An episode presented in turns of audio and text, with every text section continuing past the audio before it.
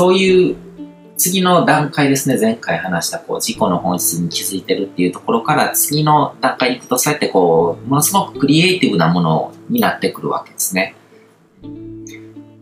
で、まあ、あのー、昔ながらのこう宗教の中とかでも、あのー、言われてる安息日みたいなシステムとかも、もともとはこう、瞑想とかにもこう、つながるもので、自分の人生の行く、行く末とか行く先とかを考えたり、自分にとっての幸せっていうのはどういうものなのかっていうことを考えるっていうのは、あの、瞑想の習慣なわけですね。自分の意識の中に自己を見つめ直して、で、いろいろ定義していくわけですね。自分にとっての本当に大事なものは何なのかとか、そういうものを見ていくプロセスっていうのは、それは視点を上げないとできないことなわけですよね。だから、人生のゴール設定とか幸せについて考えるっていうのは、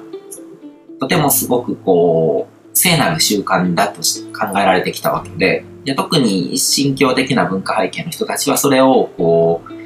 あの、生活の習慣の中に取り入れるために安息日っていうシステムを取り入れたわけですよね。うん、で、まあ、ここまでのまとめにもなるんですけども、あの、まあ、前回話したスピーチャル的な瞑想で自己の本質に気づくこと、人生で出会うことの想像の源が己自身にあるっていうことを認識することが最初の悟りとかこう、大地の覚醒みたいなもので、そうやって創造主たる自己の本質に気づいた後は、その想像の力を解放して自分の望む現実を生きるために、理性の力、神に与えられた創造の力っていうものを駆使していくっていう段階に入るわけですね。で、そこが、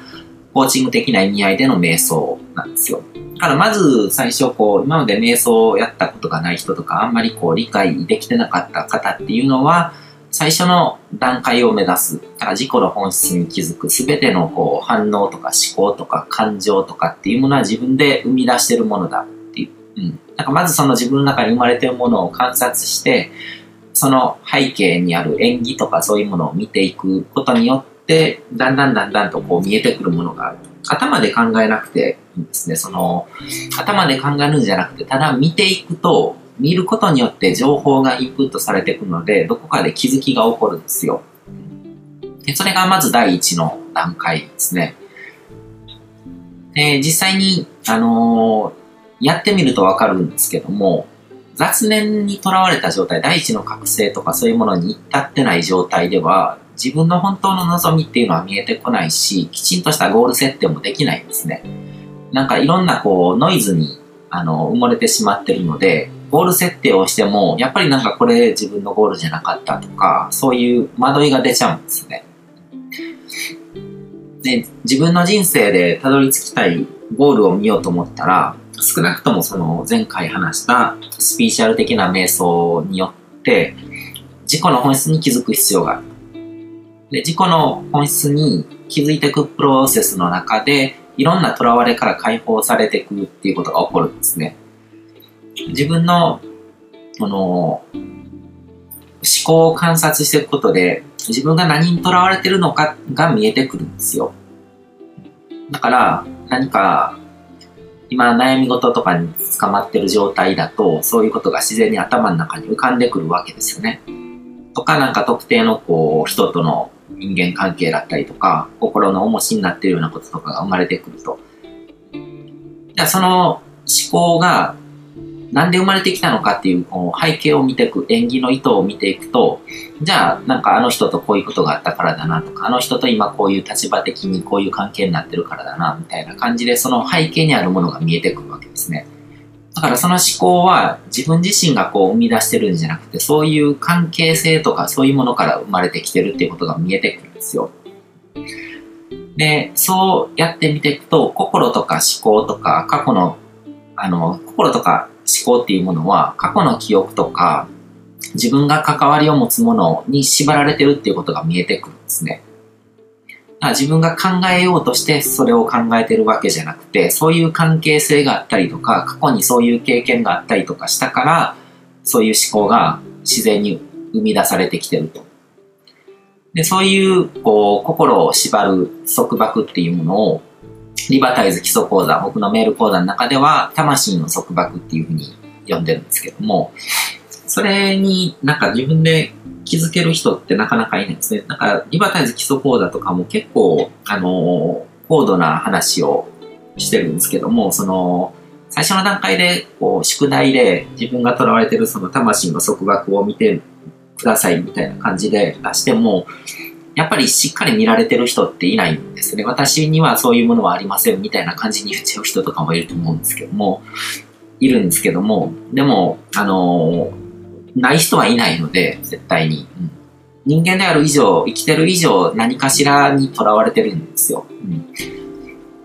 だから自分がそういう風になんかとらわれてませんって言ってしまうのも、とらわれてませんって言いたい何かがこう、原因としてどこかにあるんですね。それを言わせてるものがあるんですよ。そこを見ていかないと、本当にこう、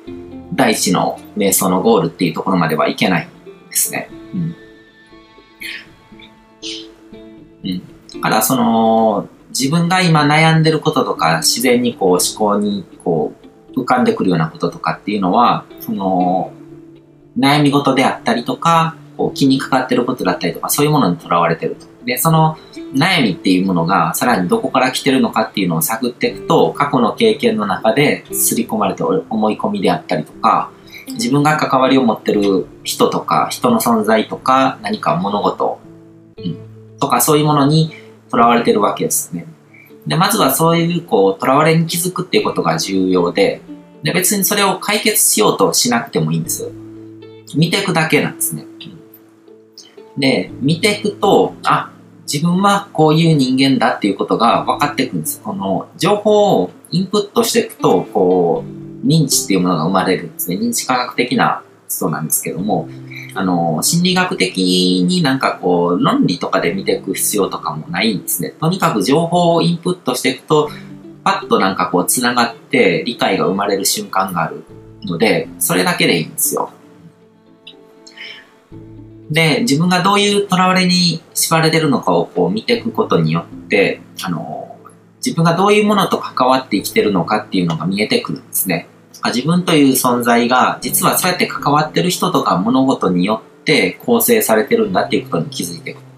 で、自分っていうふうにこうリアルに感じてるように見えるけども、臨場感を持ってるように感じてるけども、自分なんてものはないっていうことも分かってくるんですね。で、そういうプロセスを僕は演技を見るっていうふうに、あの、言うんですけども、関わりとか、その演技をたぐっていって、どういうものによって、あの、自分の思考とか感情とかが、どんな関わりから生まれてるのかっていうことを見ていくんですね。で、関わりとか関係性の意図をたぐっていくと、演技によってこう宇宙の全てと関わってるっていうことも見えてくるんですね。演技をたぐっていけばどんなものとでも繋がっていくので、だから自分っていう存在の対極に宇宙っていうものがあるっていう感覚なんですね。うん、自分と自分以外のものっていう。うん、で、その演技によって構成されてるのが自分が生きてる宇宙で、その対極に、まあ、自分っていうものがある。それが一人一宇宙っていう感覚なんですけども、関わりとか演技を変えると宇宙自体が変わるんですね。だから、自分と誰かとの関係性っていうものを書き換えると、その宇宙はもう別の宇宙に変わってるんですよ。すべてリンクして、こう、複雑に絡み合ってるので、なんかその中で一つの関係性だけをパッて変えることってできないんですよ。一つ変えると全体が変わってしまう。そうやって全てリンクしてるんですね。で、この辺も、あのー、リバタイズ基礎講座で解説してるんですけど、なかなかこの本質の理解にたどり着ける人は、文章だけではやっぱり少ないなっていうふうには感じますね。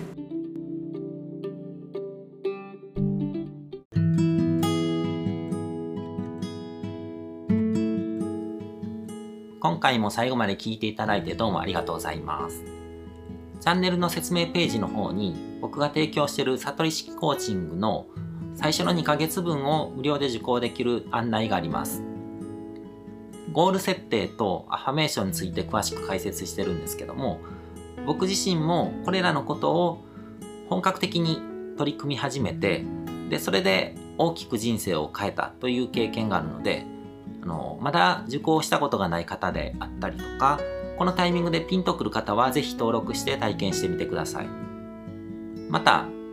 僕がどんな人間なのかを簡単に知ってもらえる2分ほどで読める会員プロフィールのリンクも貼ってます。僕自身がインターネットを通じた出会いによって自分の人生を大きく変えたのでこの出会いがあなたの人生を変える良いものになることを願ってます。ではまた次の放送でお会いしましょう。